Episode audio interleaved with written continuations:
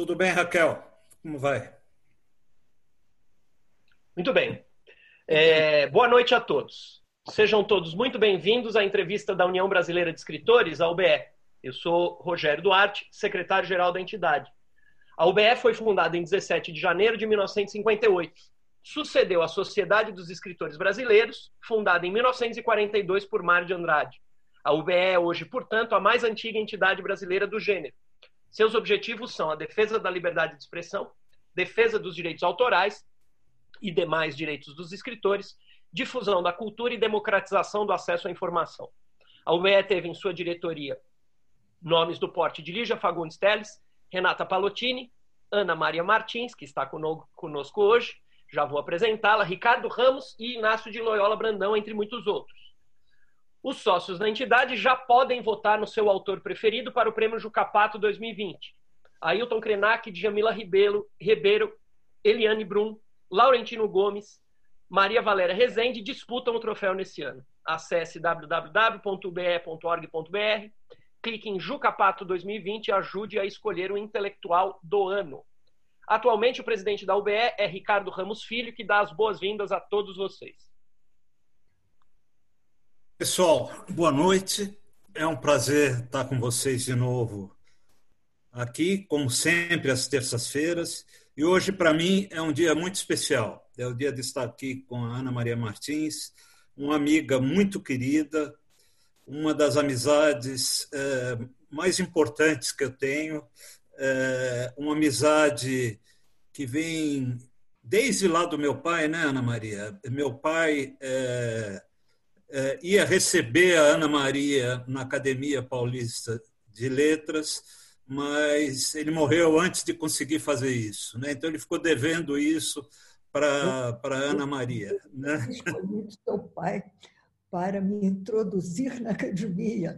É, eu então... tinha trabalhado com o Ricardo aí na UBE e, e, e venho acompanhando a sua família de intelectuais, escritores importantes que me ensinaram a escrever desde o Graciliano.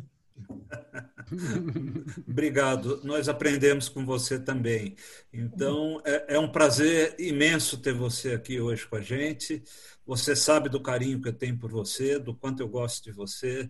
E é, seja bem-vinda às nossas entrevistas de, de terça-feira. Tá? Um grande beijo para você. Muito Desde obrigado. o início da quarentena, Todas as terças-feiras, às 19, às 19 horas, a UBE tem promovido essas entrevistas com os escritores. Elas acontecem via Zoom, são transmitidas ao vivo pelo YouTube e ficam disponíveis na página da UBE, no próprio YouTube, no Spotify e no Google Podcasts. Vou apresentar a nossa entrevistada de hoje. A entrevistada de hoje é a escritora e tradutora Ana Maria Martins. Autora de seis livros de contos, eh, iniciou a carreira literária em 1973, com a trilogia do Emparedado, que ganhou o prêmio Jabuti Revelação daquele ano e o prêmio Afonso Arinos da Academia Brasileira de Letras.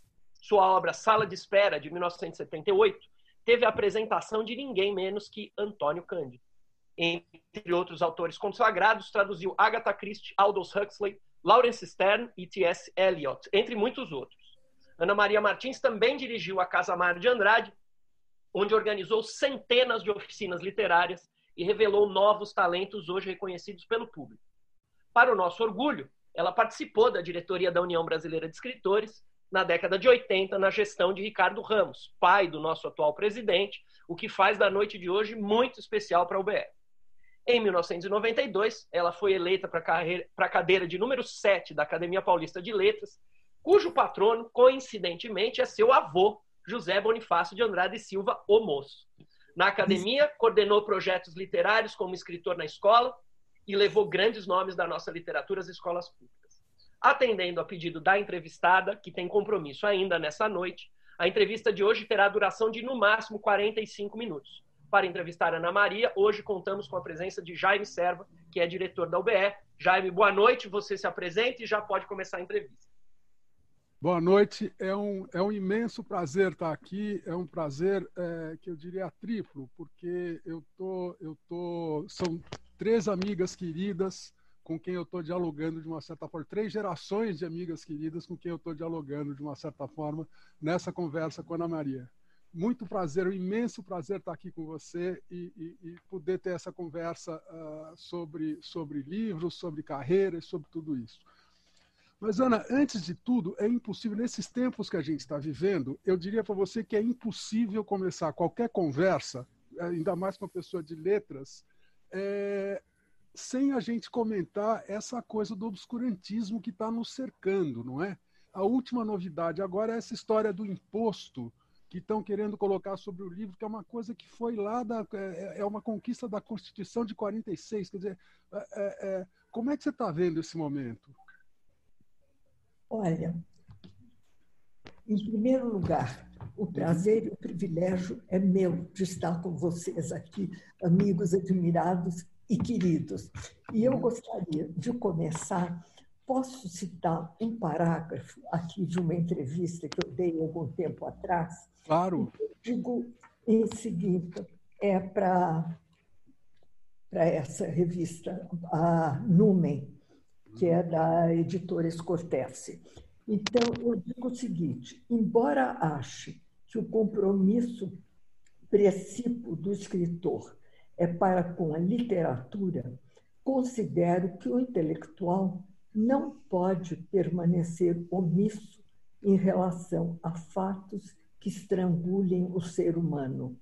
Mais precisamente, julgo ser a denúncia uma obrigação do escritor toda vez que o indivíduo for aviltado em seus direitos básicos de sobrevivência. O escritor não se pode calar e jamais pode ser calado. Ele imprime para a sua geração e para as posteriores seu testemunho, visão e interpretação de sua época. Muito bom, muito bom mesmo. É isso mesmo. Ana, você, você é, é, eu tenho aqui uma curiosidade de escritor, na verdade, de, de, de, de quem rabisca uns garranchos, que na verdade é o seguinte: você. Rabisca quando... não, eu conheço o seu livro, eu tenho o seu livro, sabe? E é... gosto dele. Obrigadíssimo. É, eu, eu te faço a seguinte pergunta: quando você lançou uh, uh, o seu primeiro livro, a Trilogia do Emparedado, que é um que eu adoro particularmente, é, em 73, você já era uma tradutora reconhecida, já tinha um trabalho de tradução bastante, bastante disseminado. É uma curiosidade mesmo de, de quem escreve. Você já escrevia e guardava, ou você começou a escrever depois da, da sua atividade de, tradu de tradução? Como é que é essa coisa dessa lida com o texto? Você já escrevia antes?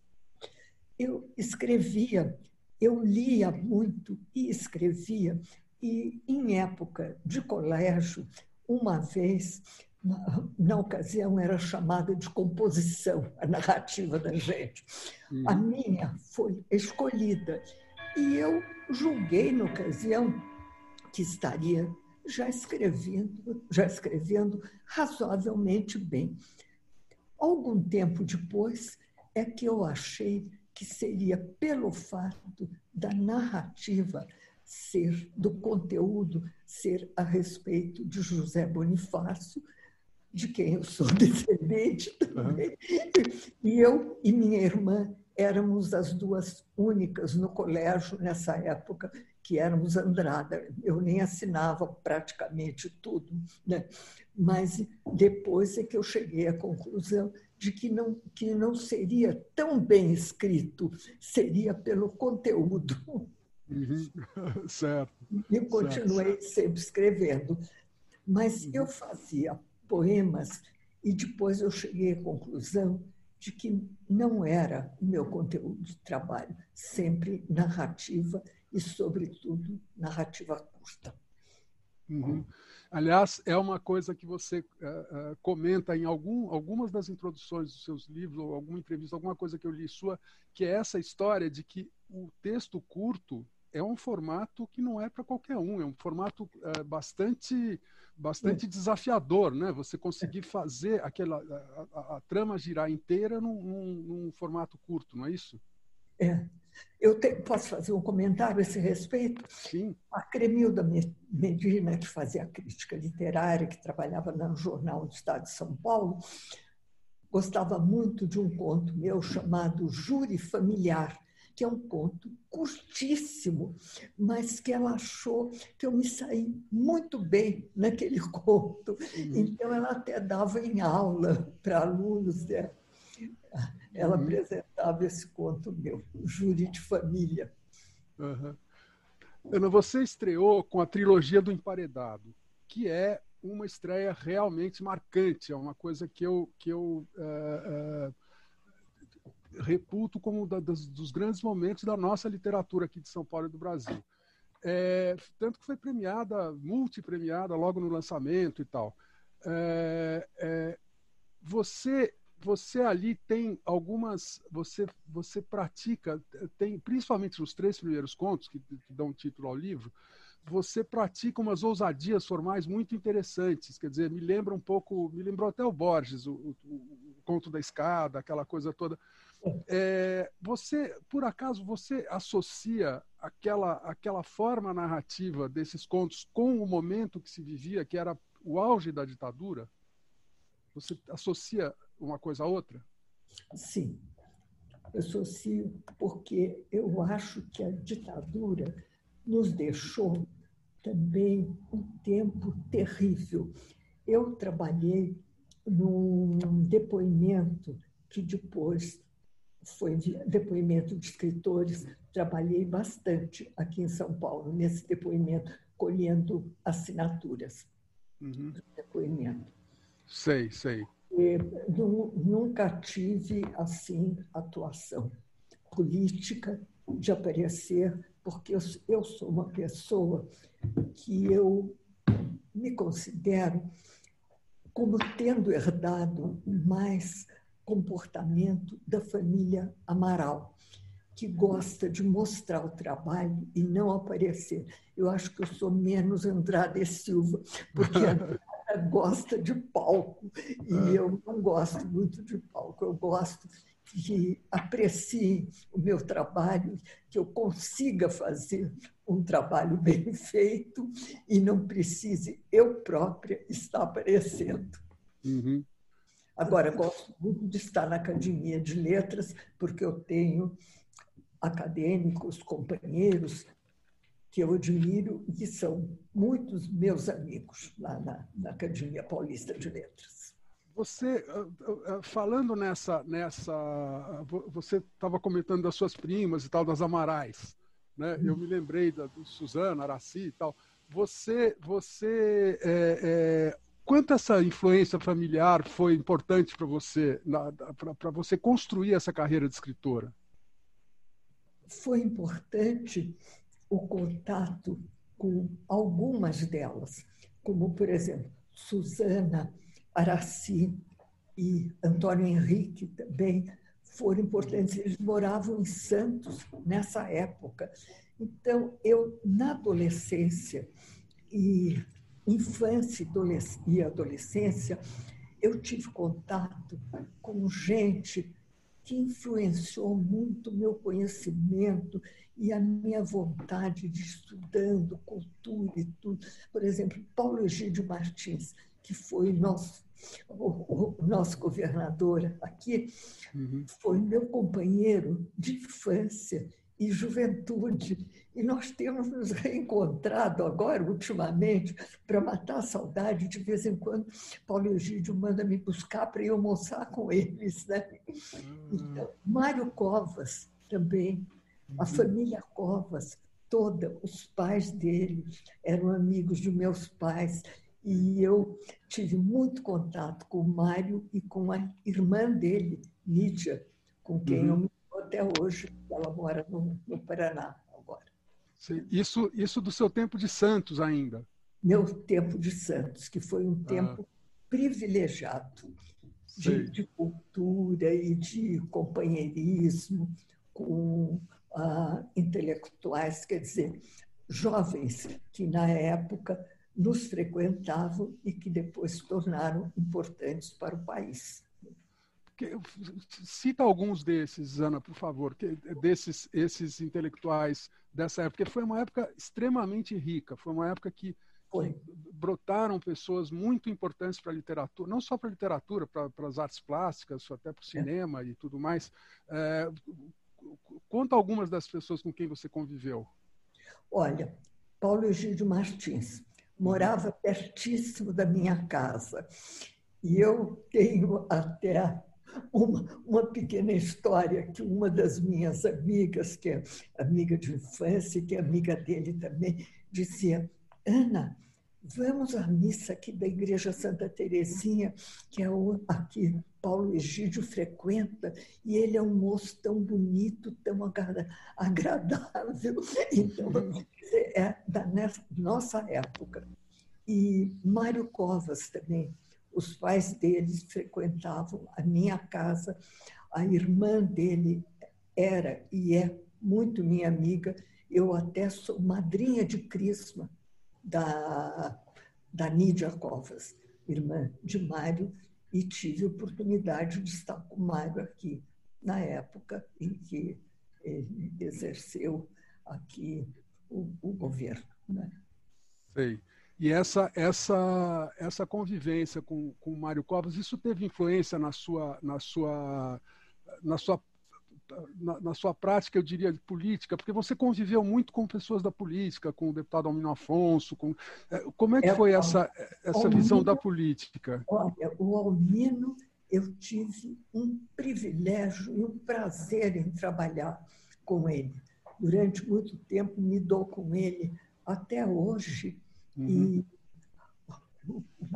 o Almino, de vez em quando, me telefona, eu telefono para ele também, e, e, conversamos. E foi uma época muito agradável que eu trabalhei uhum. com ele, porque eu, eu sempre fui, eu era ligada à ferrovia, né? E tenho até, a respeito do Mário, eu tenho uma pequena história, mas Sim fala da integridade do Mário Covas, porque eu estava na Casa de Cultura, na oficina da palavra, uhum. e tive, porque daí o Mário estava mandando todos voltarem para a sua origem, e a minha era ferrovia. Daí eu cheguei para ele, mando o Mário e disse, Lídia, o que, que eu vou fazer na ferrovia? Será que o Mário quer mesmo que eu vá para lá?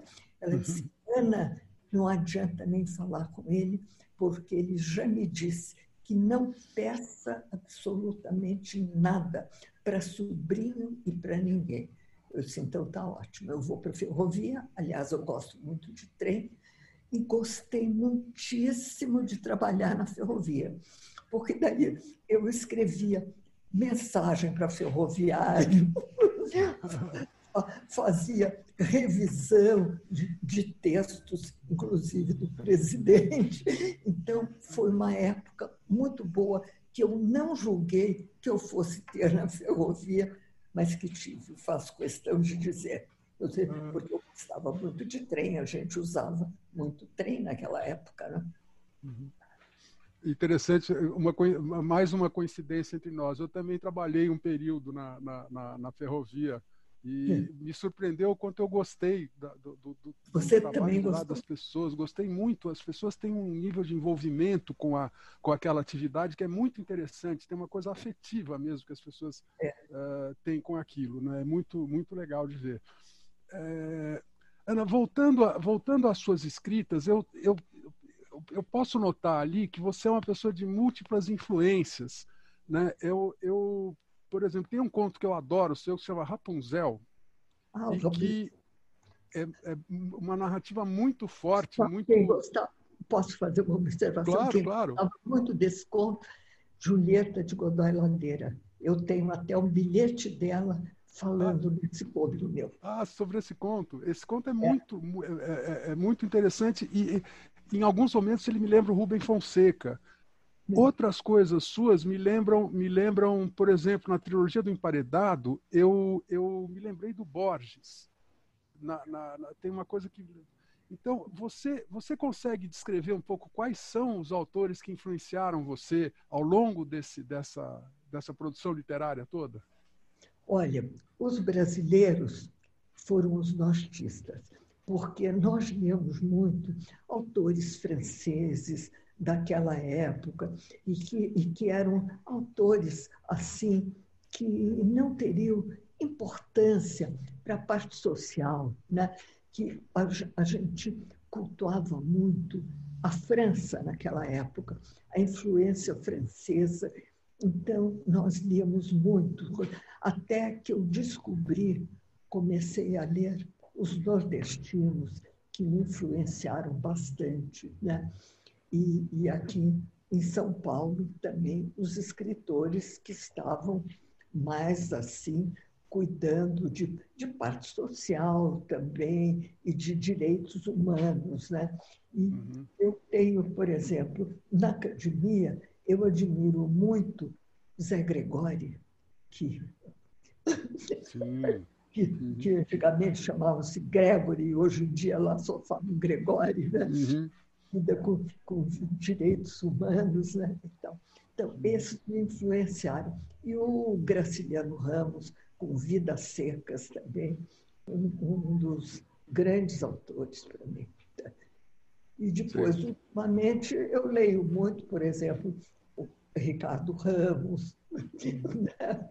uhum. e vários outros que estão uh, que, produzindo livros importantes e de excelente leitura.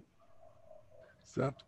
Ana, você, uma coisa que é, que é marcante na sua, na sua trajetória é a carreira de tradutora, né? Você traduziu algumas das coisas mais importantes que se publicaram da literatura e tal. É, eu gostaria que você falasse um pouco sobre hoje a gente vê que a situação do tradutor ela é tão ou mais complicada do que a situação do, do escritor, do autor, que já não é fácil no Brasil é, a gente vê uma, uma a gente vê um momento do um, o trabalho não ser valorizado, o trabalho ser, os prazos são impossíveis, os pagamentos são cada vez menores. É, como é que você vê a situação do tradutor brasileiro hoje, hein? Olha, isso eu comento porque já alguns anos atrás eu deixei de traduzir exatamente por isso. E eu adoro idiomas, porque eu eu consigo, eu falo francês desde criança, por causa do colégio, né? inglês também, que eu aprendi no colégio, e houve uma época em que eu aprendi alemão também. Né? Até a minha neta, essa neta muito querida, que é a Clara, queria que eu retomasse o alemão. Ela disse: a professora vai à sua casa. Eu digo: não, Clara, eu estou satisfeita o meu inglês, o meu francês, a essa altura da minha vida, eu não vou retomar alemão. Daí até ela me trouxe um conto que eu estudava, que se chama Die Lorelei, do Heine. Ela me hum. trouxe em alemão e trouxe uma tradução inglesa também para mim. E eu Sim. tenho guardado. Mas eu gosto muito de lidar com idiomas. E gosto de uma tradução, de uma tradução bem feita, que eu acho que é importante para a gente. Agora eu vou ler até um, um, livro que tem uma tradução que é do, acho que é André Teles, não sei se ele é André ou Alexandre Teles, hum. que é o livro A Vida pela Frente, que é um uhum. livro que parece que é muito bom e vai ser analisado na academia nesse encontro literário que nós temos e que eu coordeno juntamente com o, o Mafra Carbonieri. Uhum. Nós tomamos conta desse. Certo. Desse e essa, essa é, é, ou seja, você, você já não traduz há algum tempo. É, você estava comentando tradução do alemão. Você chegou a traduzir uh, uh, o, o, o, o Gerhard Hauptmann, que você tem entre as traduções que você fez, você traduziu direto do alemão ou traduziu do inglês? Ah, não, eu não, eu não teria condições de traduzir do não. alemão. Ah, ok. Do inglês, sim. Mesmo inglês, sim. francês, eu traduzi muito pouco, eu traduzia mais do inglês mesmo. Sei. Mas você, você, uh, você fala francês também? Uh, ah, eu, modéstia à parte, Eu falo Fala francês. Fala bem francês. Acho que quase que tão bem como português, porque aprendi desde a infância. E minha família toda, que ia muito para a França, que falava francês e que gostava de falar quando as crianças estavam perto, para as crianças não entenderem. Então, as crianças, uma delas, que era eu, hum. faziam questão depois de aprender para falar muito bem. E no colégio, nós ouvíamos francês o dia inteiro, né? no Colégio Stella Maris, onde eu estudei em Santos, que era do mesmo daqui do Desazô, de São Paulo. O mesmo do Desazô. Você, na verdade, você, a sua infância foi toda em Santos, é isso? Foi. Foi a, até meu casamento, que depois eu vim para São Paulo, né? Aí que você veio para São Paulo. Ah, é, ok. Vim morar em São Paulo. Mas a uhum. gente frequentava muito, porque às vezes nós vimos com, vínhamos com o colégio, quando havia algum evento, nós vínhamos aqui para o Desvazou, e até dormíamos aqui para ficar pelo evento e tal. Então, o francês era importantíssimo naquela época para nós. Uhum. Para mim, permaneceu como uma música em meus ouvidos. Quer dizer, é, você, é, na verdade, os passaportes da gente eram feitos em francês. Quer dizer, o francês era realmente a língua, a, a segunda língua até até o momento que o é. inglês dominou tudo isso, né? É, você, é, uma coisa, uma coisa uh, que eu que eu que eu acho interessante é o seguinte: hoje a Academia Paulista de Letras tem cinco escritoras mulheres. Você olha e fala, bom, 5 em 40 é um percentual pequeno, mas até os anos 70, as academias não tinham, simplesmente não tinham mulheres. Né? Era uma coisa, uma coisa, a gente mal pode imaginar que isso tão recentemente pudesse acontecer. É, hoje a Academia Paulista tem cinco mulheres, cinco grandes escritoras. É, é, você, como é que você vê o papel da mulher na literatura brasileira hoje? Olha, eu vou te dizer uma coisa. Minha admiração por Maria de Lourdes Teixeira, a primeira mulher que entrou para uma academia, sempre foi imensa e continua imensa. Eu fiz até palestra na academia sobre Maria de Lourdes e depois mandaram me buscar para fazer no interior e tal coisa. E eu gostei muito, porque daí neto dela ouviu e tal, e eu sei os que se comoveram com com a minha amizade, porque, inclusive, pouco antes da morte dela, eu estive com ela, minha amiga Fúvia de Carvalho e eu uhum. fomos visitá-la, porque ela já não estava mais aqui em São Paulo, estivemos com ela, e eu tive, assim, muito privilégio em ter contato com ela. Sei. E aí você, você imagina que num futuro próximo alguma coisa como 50% da academia poderá ser ocupada por mulheres? Eu acho que sim, porque eu acho que, que a mulher pode se expressar tão bem ou melhor, ou melhor do que determinados homens. Uhum. Né? E, pode, e tem um trabalho importante. Né? Então, eu acho que em virtude do mérito do trabalho, pode ser. Mas não sei, é uma, uma previsão que eu não, não, não vou até, até lá. Você sabe que dizem que a, a, a, a ciência diz que para uma série de coisas as mulheres são melhores que os homens e só não ocupam esse espaço por causa de tradição e preconceito tal. Por exemplo, é. provar vinho, né? Todo é. mundo diz que as mulheres são muito mais hábeis para saborear vinhos do que os homens. É. Mas o, o, essa, essa, é, essa sua estada na academia coincide com a Academia Paulista de Letras, coincide com o momento em que ela claramente mudou para melhor. Né? A gente vê a academia atuando com, com muito mais dinamismo, com muito mais agilidade, com muito mais sendo muito mais interessante para a comunidade, trazendo uh, debates e membros novos. Ficou mais aberta ao público. Né? Exatamente, essa sensação que a gente tem como público de que a academia ficou mais aberta. E, e, agora teve essa parada, quer dizer, vocês devem estar se encontrando só por essas coisas de computador e tela e tal, Uh, agora, o, o, o que, que a academia está preparando para essa volta às atividades em 2021? O que, que nós podemos esperar da Academia Paulista de Letras nesse momento? Bom, esperar receber o público que se interesse pela cultura, pela leitura, desde que foi aberto um programa Escritor na Escola, eu participei desse programa também. Quer dizer, nós íamos a escolas de periferia para conversar com os alunos. Então, eu acho que a abertura para o público é muito importante, porque daí vem os jovens que querem saber alguma coisa de, de cultura e os que pretendem escrever também.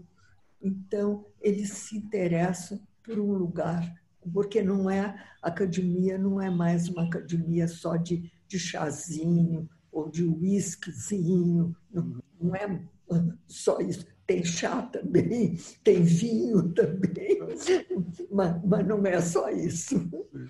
E você participou dessa mudança, né, Ana? Você, você teve uma participação importante, você é uma pessoa muito envolvida é, na academia hoje, quer dizer, você, você, é, você acredita que esse papel da academia vai ser, vai ser levado uh, adiante, assim, quando, quando voltarem os trabalhos, a coisa vai, a coisa vai ser levada adiante uh, uh, novamente? A continuação uhum. de de, de se abrir para o de público, abrir para o público é. de fazer palestras e receber uh, jovens que querem escrever, que se interessam por leitura, eu acho que vai continuar. Eu acho que não há motivo nem condições para regredir. Eu uhum. acho que, que, vai para frente isso. Ótimo. Então, devemos muito isso aos presidentes como o, o Naline, né? Marins, que esteve conosco, todos esses que tinham interesse em que a academia não permanecesse só como um lugar de chazinho. Uhum.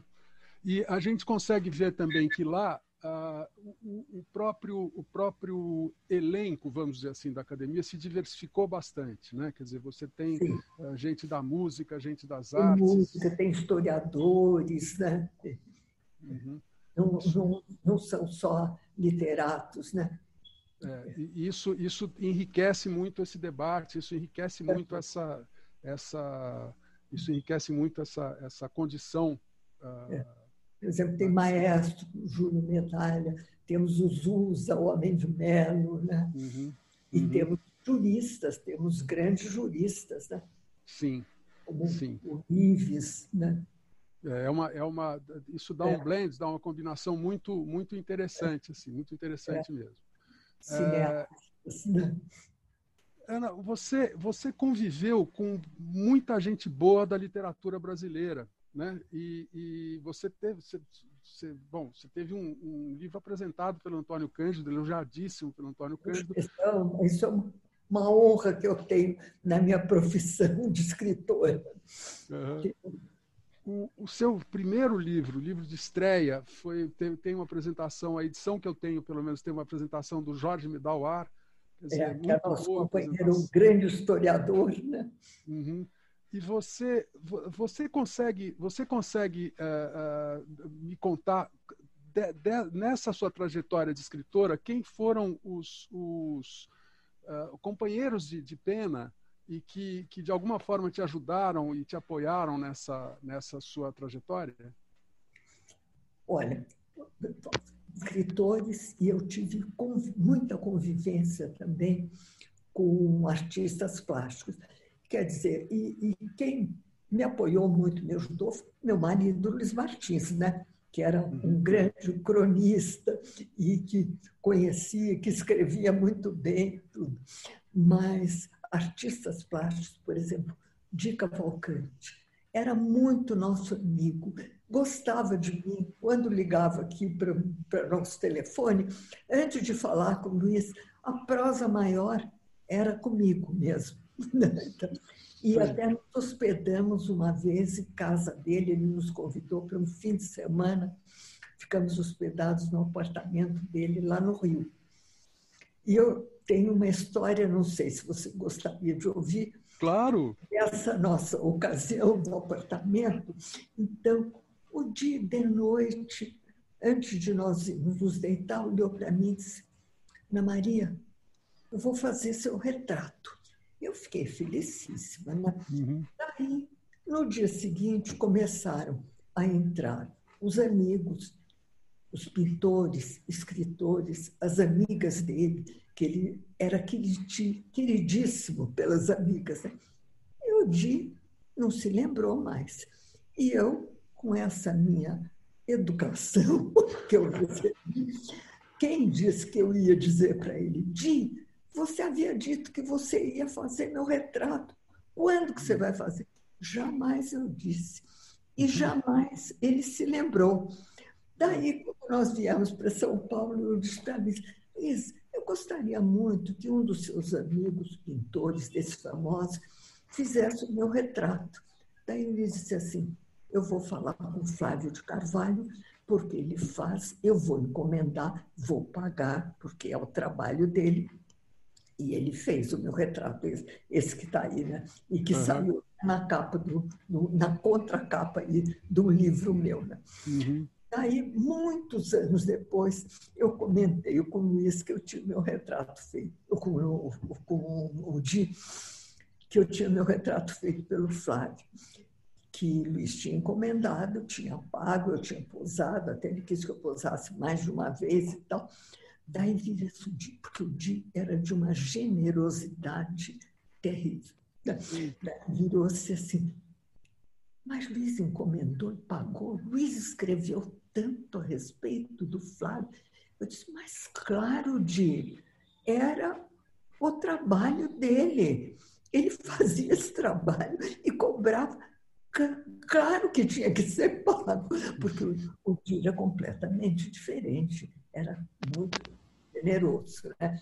e dava, fazia coisas. Uhum. Eu tenho até um livro com uma dedicatória dele, que ele deu e faz, deu para mim, que é um livro do Aragon, do poeta Aragon francês. O uhum. livro se chama Il ne m'aide que Paris e o Di faz uma dedicatória para mim, falando até no que eu escrevo também.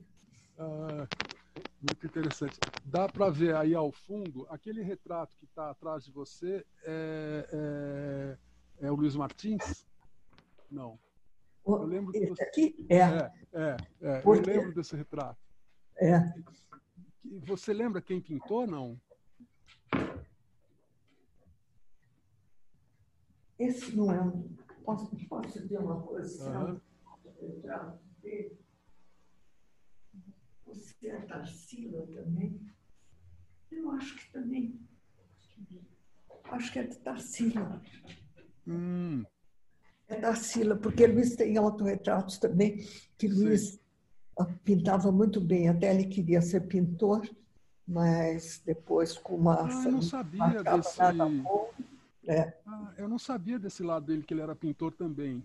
É, é. Ah, conta um pouco do Luiz, ah, Ana, conta um pouco do Luiz Martins. É, foi um cronista muito importante durante, durante uma é. época eh, grande e, e, acabou sendo um pouco esquecido depois, mais recentemente. Fala um pouco do Luiz Martins. É. Quem foi? Olha, acontece o seguinte, que Luiz e eu nos conhecíamos, eu era leitora dele, porque ele já escrevia no Estado.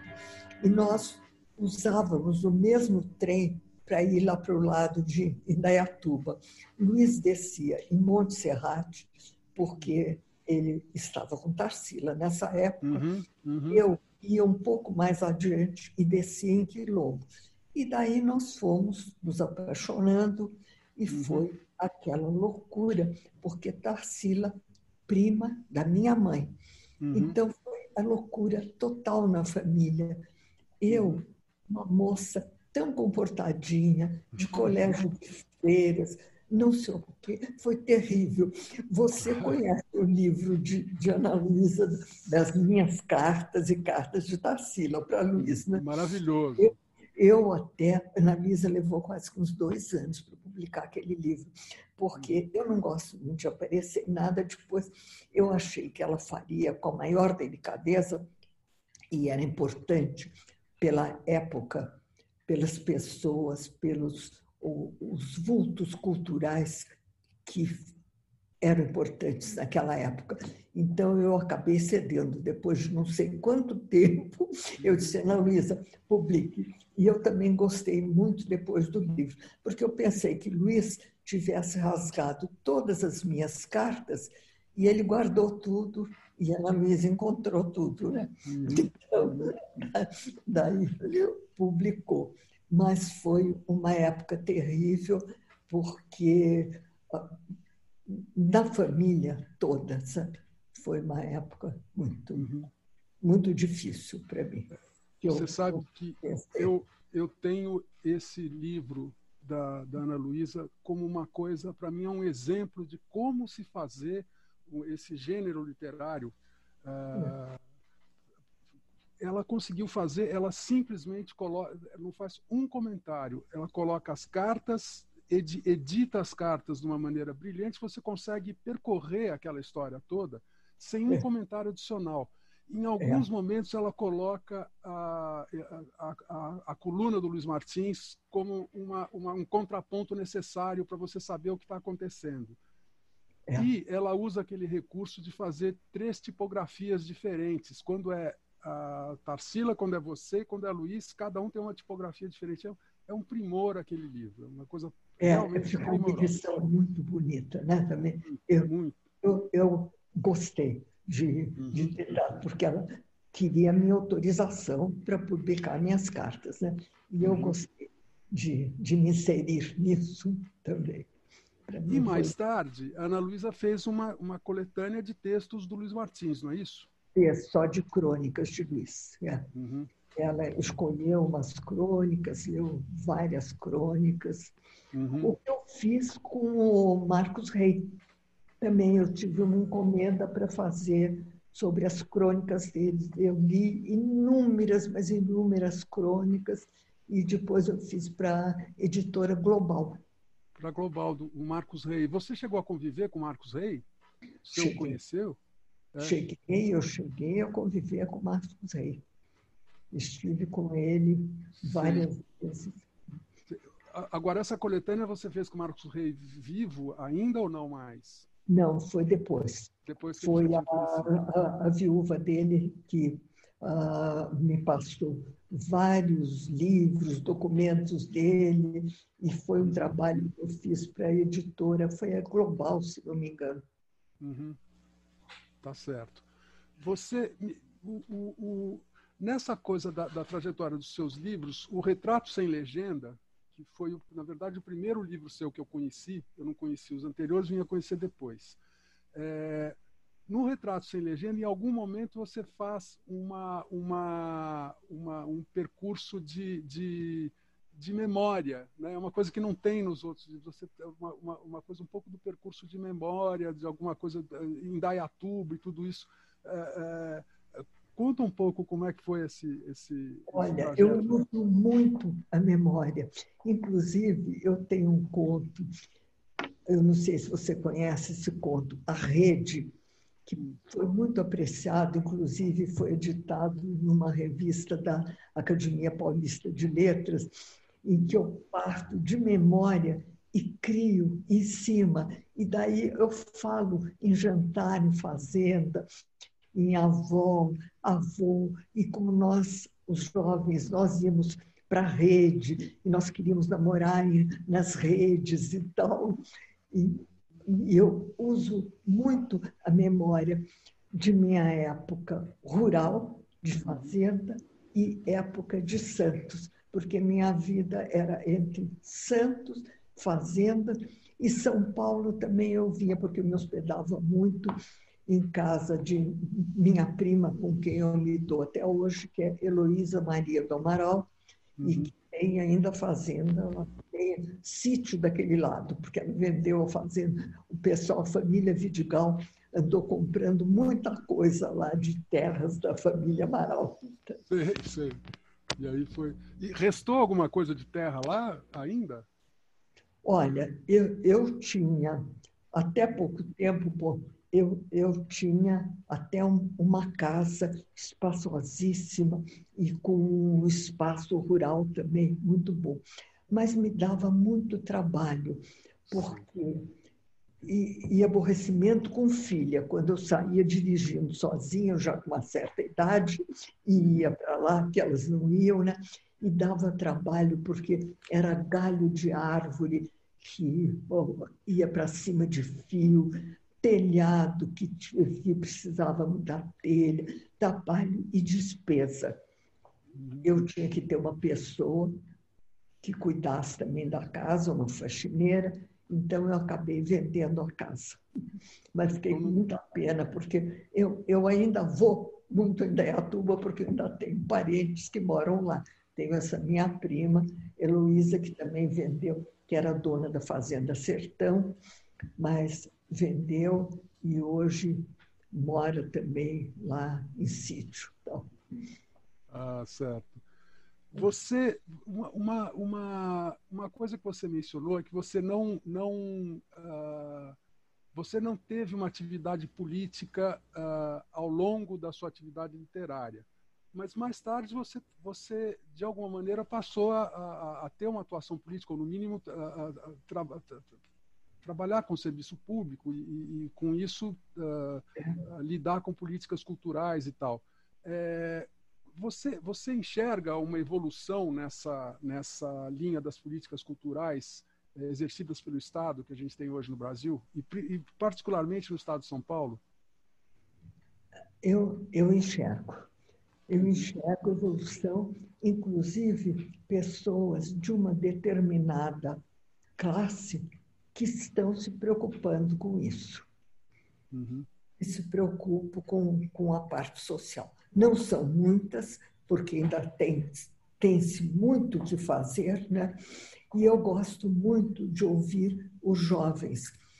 Por exemplo, ela até não gosta que fique mencionando, mas eu gosto muito de ouvir a minha neta Clara. Quando eu tenho alguma dúvida sobre um determinado político, eu pergunto para Clara, porque daí eu vou pensar: ou eu aceito o que ela pensa, uhum. ou fica de reserva comigo. Ok. Ana, você, eu já estou sendo avisado aqui que, eu, que, eu, que eu, eu o meu prazo está terminando, não é isso, Rogério? Não, não mas eu, eu queria é. só falar mais uma coisa para claro. você. Deixa eu ver.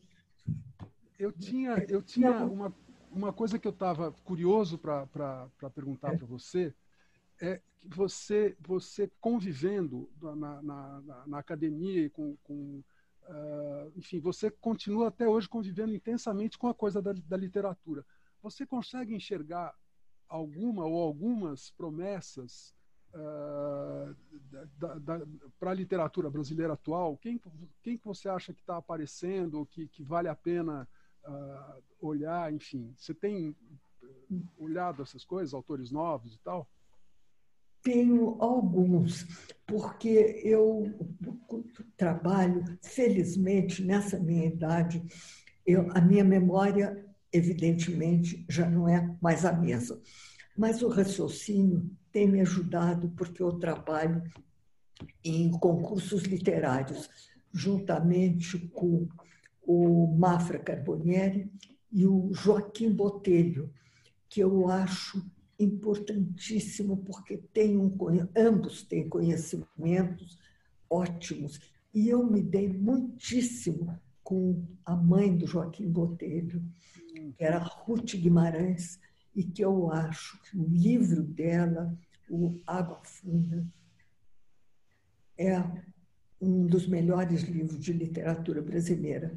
E era muito importante para Antônio Cândido, porque Antônio Cândido gostava muito desse livro e gostava muito do, do que ela escrevia. Né?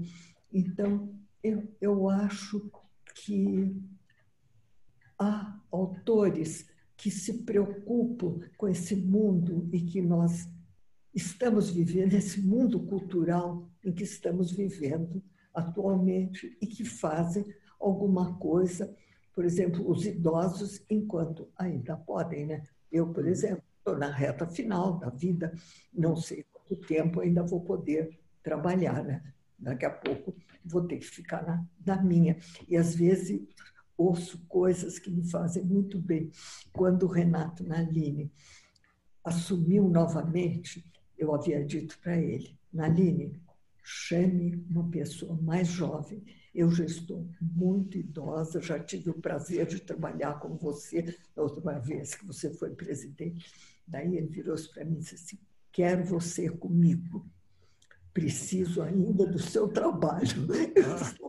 Eu acho que até o final desse ano eu ainda continuo né? eu... a fazer esse trabalho de, de ficar na, na diretoria e de fazer esse trabalho que eu gosto muito, que é do encontro literário, que a gente escolhe um livro, as pessoas que se interessam leem e falam a respeito da leitura, toda última quinta-feira do mês. É ótimo esse trabalho, é ótimo esse trabalho. E é, e, e é muito bom você tá, você tá fazendo isso porque é, porque é, é realmente uma, uma um papel muito relevante para a academia e, por consequência, para a literatura de São Paulo. Né? É, nós começamos com um livro de Lígia, Loyola e tal, e depois fomos indo. Agora, nesse próximo encontro, vai ser o Sérgio Teles, que é um psicanalista, um escritor, ele escreveu no jornal O Estado de São Paulo, algum tempo atrás. Eu gosto muito do que ele escreve. E depois vai um outro livro que eu até estou começando a ler, eu não conhecia, que é A Vida pela Frente, né? Uhum. que tem uma tradução desse Teles, muito boa, uma tradução boa mesmo. Né? Sei, sei. Uhum. Ok. O, o, só alguma, Rogério, alguma coisa não, eu só, só, só avisei que já, já são 7h53. É. É, se você quiser ir encaminhando para o final da entrevista, mas foi só um é. aviso. Ah, tá bom, tá bom. Eu, eu, eu, eu tô, eu tô, então tá. O, o, o, que eu, o, que eu, o que eu teria mais para perguntar para Ana é assim: você, você Nesse mundo que você estava no começo da nossa conversa, a gente, você estava dizendo que, que a, a, a, habilidade técnica já não era, não permitia essa coisa da internet e tal. É, é, o que eu te perguntaria é o seguinte: você, como membro de uma academia que é multidisciplinar, que vai além da literatura, que caminhos você acha que a literatura tem a seguir com essa nova, com essas novas técnicas todas. Quer dizer, a gente lê na tela, a gente, além do papel, você tem o livro eletrônico. É, Para onde você acha que a gente caminha nesse sentido? Eu acho que o caminho vai sendo a busca do jovem que conhece essa técnica toda e que se interessa também por escrever e pela leitura e pela boa literatura. Né? E vem a música também, porque agora há uma entrosão né, entre a palavra escrita e a palavra oral e a palavra musical. Né? Então, eu vejo também isso, porque eu ouço muito a TV Cultura. Aliás, eu tenho gostado muito dos programas da TV Cultura. E eu gosto de música sertaneja também, o Senhor Brasil. Eu, eu vejo, assisto sempre o Senhor Brasil e gosto muito dos programas de conteúdo policial. Por exemplo, Father Brown. Eu não perco o Father Brown. Vejo sempre o Father Brown na TV Cultura, né? E depois os, os comentários também, que são importantes, né? Muito bom. Ana, então, para gente, a gente terminar esse delicioso encontro que a gente está tendo aqui, eu queria que você é, desse uma, uma mensagem para quem está começando a escrever agora, para quem está entrando nesse mundo da, da expressão literária, para o jovem autor. O que, que você teria de recomendação, de mensagem para passar para esse esse menino de vinte e poucos anos que está entrando agora, está tá, tá dando a cara para bater, vamos dizer assim, entrando no mundo da literatura, os nossos jovens autores? eu acho que ele precisaria lidar muito com a fluência da língua, ler muito os bons autores, fossem os mais tradicionais ou os atuais também, e uh, tomasse um bom conhecimento da palavra, porque a palavra, eu tenho aqui até uma coisa, a palavra é, é, é um universo sem fronteiras. Eu tinha escrito aqui, não sei se seria aqui nisso, uhum. e a leitura é o universo sem fronteiras, que é no escritor em escola. Quando eu falei com os escritores jovens e falei com alunos também, então eu acho que você tem que lidar. Eu, eu sou, eu escrevi um conto chamado A Aranha. Eu não sei se você conhece um conto meu sobre a Loxéceles, que é não. é o nome de uma aranha. E justamente eu fui procurar o sentido da palavra. Eu levantei à noite porque eu estava com aquela palavra que eu não conhecia, chamada Loxécilis. Eu queria saber que tipo de aranha era aquela que tinha me mordido. Então, e depois eu criei em cima daquilo. Criei um conto. Gostaria até que você lesse esse. Ah, vou ler, vou ler. Vou é, ler com o maior prazer. Pedir. Ele não está publicado eu vou pedir para a Clara mandar para você. Você tem, né, Clara? A Clara ah, tem. Pede, ótimo, então pede para ela me mandar. Pede para ela me mandar. Quer dizer, é, Muito bom. Aí, como, como é o título mesmo, Clara? É, é escritora e a Luxess e a escritora, qualquer coisa assim no gênero. Eu quero que você leia. Ah, vou ler, vou ler com imenso prazer, vou ler com imenso prazer mesmo. Olha, Ana. Eu só vou, antes de terminar, só vou dizer para você: a minha Não. mãe ficava espantada com determinadas coisas, porque eu, aquela menina bem educada, de colégio de freiras, como é que, Ana Maria, você começa um conto falando com a palavra merda? Eu, mas não sou eu. É, é, um dos protagonistas. É, é o protagonista do, do conto que fala, não sou eu que estou falando. E também esse retrato meu, ela também não gostava. Ela achava que era moderno demais. Porque é, da época, né? Uhum, uhum. Que a gente foi criada. Né? Pois é, pois é. Criada. Muito é bom. Prazer estar aqui com você, sabe? E, e para terminar, vou dizer que eu gostei muito do seu livro. Tá? Ah, que bom, que bom. Bom, olha, eu fico felicíssimo de ter podido fazer essa entrevista com você, da gente ter tido essa conversa agradabilíssima, foi muito boa, e eu espero que a gente possa fazer isso mais uma vez. E, e, e assim que sair essa vacina, eu vou lhe fazer uma visita pessoal. Tá bom? Obrigado. Muito obrigado, Ana. Muito obrigado. Eu, eu, muito prazer em te receber. Tá? Muito bem, muito bom. Obrigada. Um beijo eu, grande, então, para você. Obrigada. Eu só peço, Ana, um instantinho. Eu só vou apresentar para quem está uh, ah, assistindo as, as entrevistas das próximas semanas. É um minuto. E aí o nosso, o nosso presidente se despede e a gente encerra a nossa entrevista. É, as nossas entrevistas acontecem sempre às terças-feiras, às 19 horas. Na semana que vem, a gente tem entrevista com Mariana Félix, poeta slammer. Em 1 de setembro, Ana Lazevicius e Gabriel Perricê vão falar sobre leitura. Márcio Gaspar, 8 de setembro, vai falar para nós sobre uh, música popular brasileira. 15 de setembro, Cíntia Matar vai falar para nós sobre direitos autorais. Luísa Velima, em 22 de setembro, vai falar da história dele, da história da UBE. E Tony Belotto vai falar sobre a obra dele em 29 de setembro. Ricardo, por favor, faça a despedida. Pessoal, é, para mim foi um, uma alegria imensa estar com a Ana Maria Martins aqui, uma amiga muito querida, uma amiga de, de, de, meu pai, de minha mãe. Minha mãe, sempre que eu falo em Ana Maria, ela manda um beijo para Ana Maria. Minha mãe adora Ana Maria. É, é, Ana Maria está no coração da gente aqui em casa, né? Então vê-la aqui dando uma entrevista, ouvir um pouco da história dela, ouvir um pouco dos relatos que ela trouxe, para mim é, é, é, é desperta uma coisa afetiva muito grande. Foi muito gostoso ter você aqui, Ana. Você sabe o quanto eu gosto de você e o quanto eu, eu respeito o teu trabalho, né?